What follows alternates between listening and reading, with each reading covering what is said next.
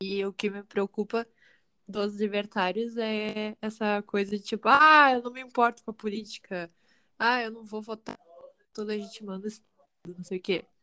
Só que, na real, o Estado tem poder sobre ti. Ninguém consegue fugir 100% do Estado. Aí, claro que a gente tem que trabalhar nesse sentido, mas, por enquanto, ainda temos que pagar impostos. Não tem como tu fugir. Tentar fugir do imposto de renda, mas assim, tu vai no supermercado, tu tá pagando imposto, ou tu vai parar de comprar, entendeu? É, uma, é meio difícil tu fugir 100% do Estado. E se tu tá no apartamento, tem que pagar IPTU, tem que pagar, sei lá, se o carro, tem que pagar muito imposto, entendeu? São coisas que tu não tem que fazer, que o governo simplesmente pode chegar e tirar as coisas que tu tem, porque eles têm esse poder, eles têm as armas. Então, simplesmente falar, ah, eu vou ignorar o Estado, boca para fora, porque não tem como ignorar o Estado ainda.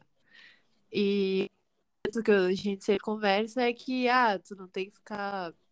Não é pela política que tu resolve os problemas. Concordo, não é pela política, mas a gente não pode ignorar a política.